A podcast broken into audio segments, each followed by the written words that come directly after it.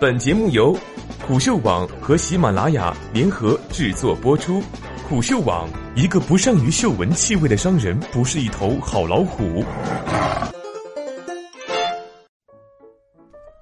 谷歌 CEO 皮查伊，科技解决不了人类的问题。由《纽约时报》编撰。对比谷歌二十年的发展史。他如今面临的挑战可谓空前，员工对性骚扰问题满怀愤怒，高管也在密切关注海外业务。在发现数据泄露事件后，谷歌明年将关闭其社交网络，而政治和社会问题的争论正在激怒员工。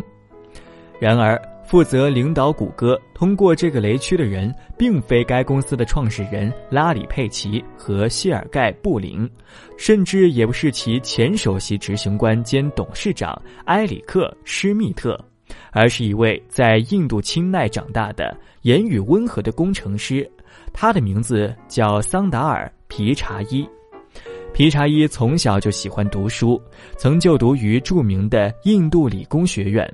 斯坦福大学和宾夕法尼亚大学沃顿商学院，还获得了很多高等学位。在 Applied Materials 和麦肯锡公司任职后，他于2004年加入谷歌。皮查伊帮助谷歌开发了 Chrome 浏览器，并于2014年接管了产品和平台的研发和技术工作，其中也包括搜索、广告和安卓。他于二零一五年担任首席执行官，并于去年加入谷歌母公司董事会。以下为采访概要：问，谈谈你在清奈的童年生活吧。答，我的生活很简单，比今天的世界好得多。我们住的房子很一般，里面还有租户。我们会睡在客厅的地板上。我小时候发生过旱灾，我们很焦虑。即使是现在，我仍然要坐在床边放一瓶水才能睡着。其他人家里有冰箱，我们后来也终于有了一台冰箱，这是件大事。但我有很多时间读书，我也读了很多书，但凡手头有的书我都读过。我读过狄更斯，朋友玩街头板球，看书，这就是生活的全部。但你从未感到缺乏任何东西。问。你来到斯坦福大学后有什么感觉？答：那是我第一次坐飞机。我一直想来硅谷，我懵懵懂懂知道这就是一切都发生的地方。我记得是在加州降落。我在寄宿家庭里住了大约一个星期。我从机场坐上车之后的感觉是：哇，这里到处都是棕色。但这家人却说，我们更愿意称之为金色。我在印度理工学院上学时，很少能接触计算机，大概只有三四次。来到这些可以使用计算机，并且可以编程的实验室，对我来说是件大事。我完全沉浸其中，在某种程度上讲，我甚至都不明白互联网发生了更大的转变。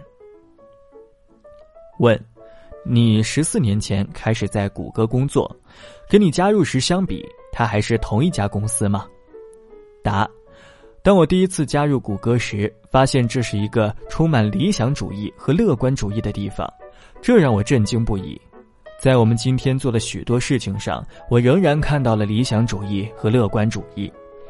但世界已经变了，已经出现了更多的现实主义，人们也意识到某些事情是多么艰难，我们也遭遇了更多的失败。但是公司里总是有一股强烈的理想主义。你今天仍然会看到他。问：你的家人是如何接触科技的？答：当我星期五晚上回家时，真的想把设备丢到一边，但我没能做到。我们家里的电视不能轻易使用，所以看电视之前需要激活能量。我很矛盾，因为我看到孩子们能够从这一切中学到东西。我儿子今年十一岁。他正在挖掘以太坊并赚钱，他正在深入了解世界如何运作，商业如何运作。每一代人都对新技术感到担忧，也都感觉这次不一样。我们的父母担心猫王对孩子的影响，所以我总是问这个问题：这次为什么会不一样？话虽如此，我确实意识到现在发生的变化比以往任何时候都要快得多。我儿子还没有手机。问：为什么像谷歌这样的科技公司似乎很容易从社交媒体平台上禁止色情和暴力图片，但是很难根除针对孩子的宣传、虚假信息和令人不安的内容？答：在某些领域，社会针对善恶美丑达成了共识。在另外领域，整个社会却很难划清界限。你觉得另外一群人因为言论自由而对你表达歧视观点，与仇恨言论之间有什么区别？美国和欧洲在这个问题上的区分方法存在很大差异。我们不得不保护美国允许的视频，但在欧洲，人们却认为这是在传播仇恨言论。人们是否可以说他们不相信气候变化是真的？或者说疫苗不起作用，这个问题很难解决。我们都在使用人工审核，但人工审核也会犯错误。问：本月估计有两万名谷歌员工参加了性骚扰抗议活动，你现在给员工传达的信息是什么？答：人们这么做是因为他们希望我们改进，希望我们证明自己可以做得更好。我们承认自己的确做错了一些事情，我们一直在以不同的方式运营公司，但是经历这样的过程，你会学到很多东西。比如，我们建立了各种渠道，让人们可以报告问题，但使用这些流程时所遇到的困难比我们想象的更大。问：公司有士气问题吗？答：世界上存在很多挑战。鉴于谷歌的业务方面，我们觉得我们处于许多问题的最前沿。但是当人们说“哇，这里有那么多挑战”时，我总是说没有比活在当下更好的时候了。我尝试过想象自己处在这个世界的不同时期。如果你度过了一战，流感大爆发或者大萧条，那么后面还有二战。如果你是在二十世纪六十年代，马丁·路德·金被枪杀。罗伯特·肯尼迪后来被枪杀。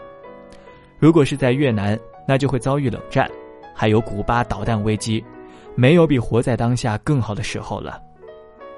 但话说回来，我认为，作为人类，我们要应对越来越多重大的事情。作为谷歌这样的公司，我们有更深层次的使命。我们感受到自己肩负的重压。我感觉人们都充满活力，他们想改变世界，让世界变得更美好。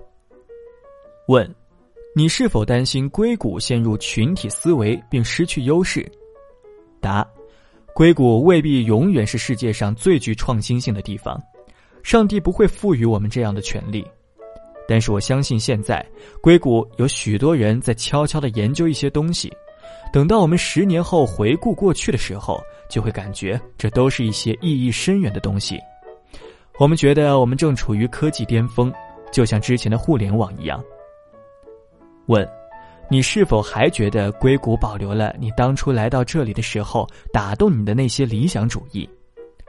答：那种乐观情绪仍然存在，但乐观主义受到审慎情绪的影响，情况发生了很大的变化。你知道，我们更加审慎，而且我们对我们的工作也更加深思熟虑。但这里有一个更深层次的东西，那就是科技并不能解决人类的问题。这么想肯定很天真，科技是推动力，但人类必须处理人类自己的问题。我认为我们太过于依赖科技作为一种解决方法的问题，甚至可能对科技过度解读，把它当成了所有问题的根源。